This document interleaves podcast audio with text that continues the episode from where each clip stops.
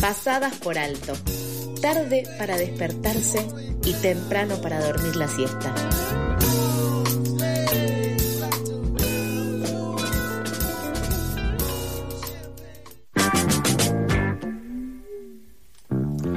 Continuamos entonces en Pasadas por Alto, 8 horas 31 minutos y buscando nietas y nietos, buscándote, eh, con ese lema, el Festival de Teatro por la Identidad abrió un nuevo capítulo de su ciclo 2022 e irrumpe en la cartera teatral de noviembre con propuestas que ponen el foco en la cuestión identitaria. Hoy hablaremos de implosión de identidades. La obra Implosión de Identidades abre una nueva edición del festival y para profundizar sobre ella estamos charlando ahora, charlaremos con su directora y dramaturga eh, Mariela Asensio. Mariela, ¿cómo estás? Hola, ¿cómo estás? Todo bien, Toto te saluda y estoy junto a Nico. Buen día.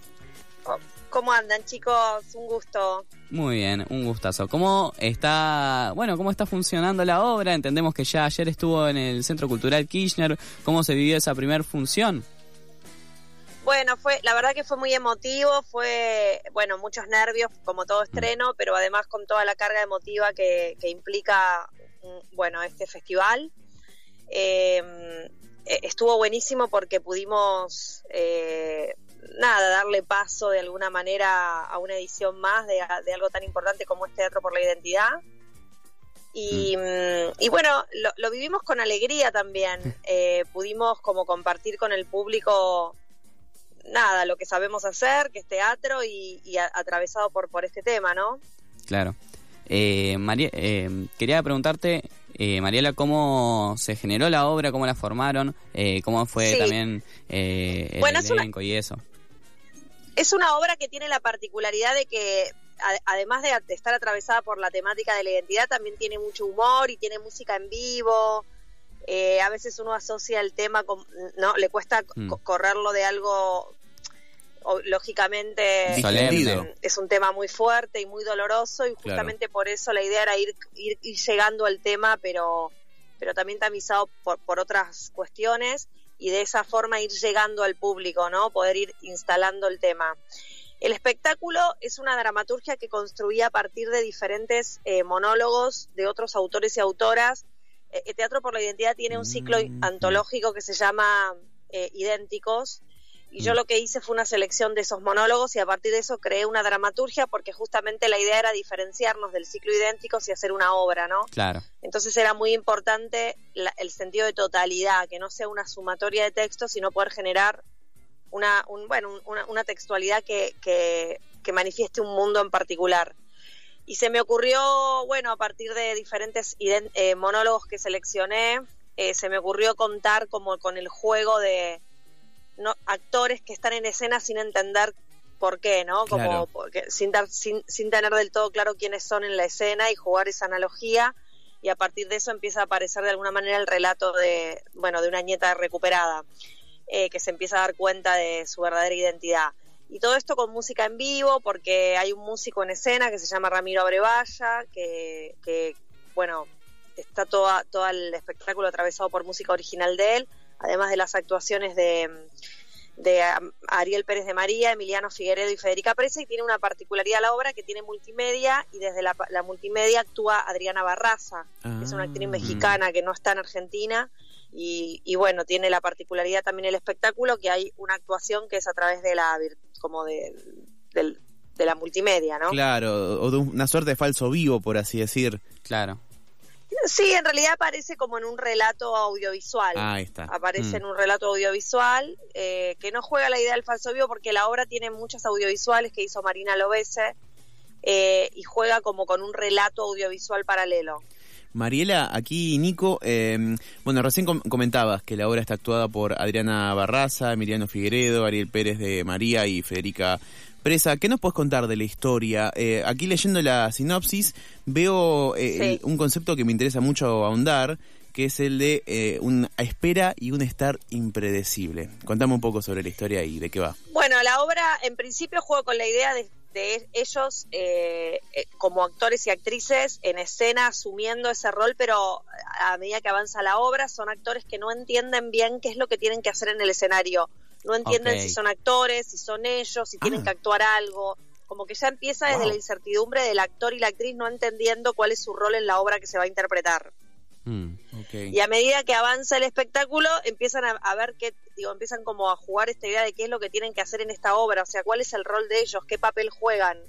Mm. Eh, y en el medio, bueno, lo que aparece muy fuerte es que una de las actrices empieza a darse cuenta que es, es, es una nieta, o sea, se empieza a descubrir que ella, eh, eh, actriz que está en esa obra ahí, se da cuenta que eh, es una es una niña apropiada, ¿no? Que, Mm. que su verdadera identidad es otra. Entonces juega un poco con esa metateatralidad, ¿no? Como por un lado la ficción y la realidad, porque todo el tiempo es ella haciendo que actúa, pero a la vez dudando de su identidad, pero a la vez no sabe si la que duda es la actriz o el personaje. Y se genera como un juego con eso. Eh, y a partir de eso, bueno, ter- ter- termina obviamente descubriendo su identidad. De hecho, Adriana Barraza eh, es una abuela, ¿no? En, en la obra, una abuela que está buscando a su nieta. Claro. Y todo esto con musicales, con audiovisuales, con muchos momentos que también tienen humor, ¿no? Porque lo digo porque está bueno también poder eh, transmitir el, el tema y, y llegar al tema eh, en, en todos sus matices, ¿no? Como, como poder entender que, que pueden ir a ver un espectáculo y también reírse o, o pasar un rato más allá del, del- de la emoción que genera también, ¿no? En la platea yo, yo escuchaba a la gente que lloraba, por ejemplo, y, y era muy conmocionante ese momento también. Claro, claro. Y Mariela, eh, en un contexto donde se escuchan cada vez discursos más radicalizados en contra de esta temática, como directora, eh, ¿qué, en, ¿cómo se planta esta obra frente a estos discursos de odio? No, bueno, en principio eh, siempre, siempre teniendo bien claro de qué lado se está, como Mm. eh, eso siempre, ¿no? Pero, eh, pero como posición, como posición de vida, como, como una manera de estar plantada en, en la vida y en el mundo, más allá de, más allá de los otros y más allá de los discursos de odio. O sea, eh, yo creo que mm, tengo muy claro, eh, tengo muy claro cuál es mi lugar, cuál es la posición desde la cual narro y cuento, ¿viste? Entonces Claro. Eh, digo, como que esa pulsión eh, clarísima siempre hasta, hasta el fin, ¿no? es Hasta innegociable. Eh, yo creo que los discursos de odio eh, están, están muy presentes, creo que estuvieron siempre. Yo estoy haciendo una obra que se llama Potranca, Mm. eh, que, que toma, perdón la- que, que salga del tema, ¿no? Sí, Pero no, es, una analogía porque que toma el tema, trabaja sobre la figura de Eva Perón. Estamos hablando de, de muchos años atrás y los discursos de odio están súper presentes también. Sí, 70 años atrás, Eh, ¿no? Claro, pero por eso digo, como que los discursos de odio, viste, son, son una constante y por eso hay que, hay que, no hay que dejar de militar nunca eh, el amor, la, la justicia, la igualdad y todas, y todas, y todas estas cosas que sabemos que son fundamentales para que un país, eh, para que un país realmente funcione. Bueno, estamos en comunicación entonces con eh, Mariela Asensio, directora y dramaturga de Implosión de Identidades, que se está en este momento realizando en el Festival eh, de Teatro por la Identidad. Bueno, Mariela, vos comentabas eh, que la emoción que le había produ- que, que le producía a la gente ver la obra, y bueno, estando en estos momentos... eh, Y también- sí, porque, Mm. sí, sí, ay, perdón, te corté, te corté. No, tranqui, dale. Sí, ¿qué quería decir? No, no, que sí, que la verdad que la gente, yo también me emociono, eh, haci- haciéndola me emocioné, como Mm, que son mirá, materiales muy claro. sensibles los que estamos manejando con, de hecho, por ejemplo, el- la obra tiene, eh, en algunos momentos tiene relatos reales, digamos, eh, no Mm. ficcionales. Entonces, eh, es como es como material muy sensible el que estamos utilizando en la obra y eso se percibe, le llega a la gente claramente. Bueno, justamente por eso te quería preguntar qué era lo que vos sentías que eh, le llegaba a la gente, que le producía estas emociones. Contás entonces también como el material y el tipo de material que se maneja en la obra. Eh, entiendo que también las interpretaciones, no sé cómo fue la ligación de les actores eh, respecto a estar ahí en escenario representando también estas figuras desconcertadas, pero a la vez con una historia muy fuerte, ¿no? Sí, estábamos todos muy emocionados. La verdad que fue, un- fue un proceso hermoso el de, el de hacer esta obra, eh, porque, bueno, aparte es como que lo dimos todo, ¿viste? Claro. Una obra muy a corazón abierto, Eh, y yo creo que lo que se cala muy hondo en el material es todo el- toda la línea discurso narrativa del personaje que, que va descubriendo que, que ella no, no, no es quien es, sino que tiene otra identidad. Claramente ese es el discurso. Eh, ayer había un nieto recuperado y, y me contaba la actriz que hace Wow. este personaje que cuando terminó la función él la abrazó eh, y le agradeció como que, mm, no sé, como que hay algo de, ese, de esa de esa historia que, que viste lo que tiene el teatro, el arte en general tiene esa fuerza de poder transmitir cosas que, que llegan po- como por fibras más viste lo- bueno lo que tiene el arte que de Claro, repente te llega ¿no? algo que si te lo cuentan o lo lees no te, no te pasa lo mismo que, que, que resignificado en la escena no Mm. Verlo, vivirlo, sentirlo también. Es Claro, eso. como que me parece que el arte tiene la posibilidad de llegar a, llegar a las personas por lugares no intelectuales, como más sensoriales, más Mm.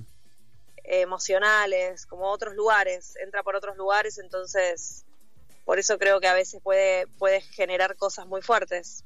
Sí, y distintas. Eh, Mariela, entonces te voy agradeciendo. ¿Querés darme alguna data, redes, lugares donde van a estar haciendo funciones? ¿Cómo Mira, vamos a, vamos a Sí. estar eh, durante todos los domingos de febrero, de febrero, cualquier, me fui, me fui al verano, chicos, me fui de Ok, vacaciones. volvamos a Eh, noviembre, vamos a estar porfa. Durante todos los domingos de noviembre. Y es lunes, cada Mariela. domingo en un teatro diferente, en un barrio Bien. diferente. Mm. Entonces yo les doy mis redes, que es arroba Mariela Asensio, y ahí voy a ir posteando todo. Buenísimo, genial, Mariela. Estaremos siguiéndote y buscándote allá en Instagram para poder ir a explorar lo que nos tiene implosión de identidades. Un gusto charlar con vos. Les, esper- les esperamos a todos eh, con los brazos abiertos. Nos vemos el domingo entonces. Pasaba entonces, ahí nos vemos. pasaba entonces Mariela Asensio, directora y dramaturga de la obra Implosión de Identidades. Ya continuamos con más pasadas por alto.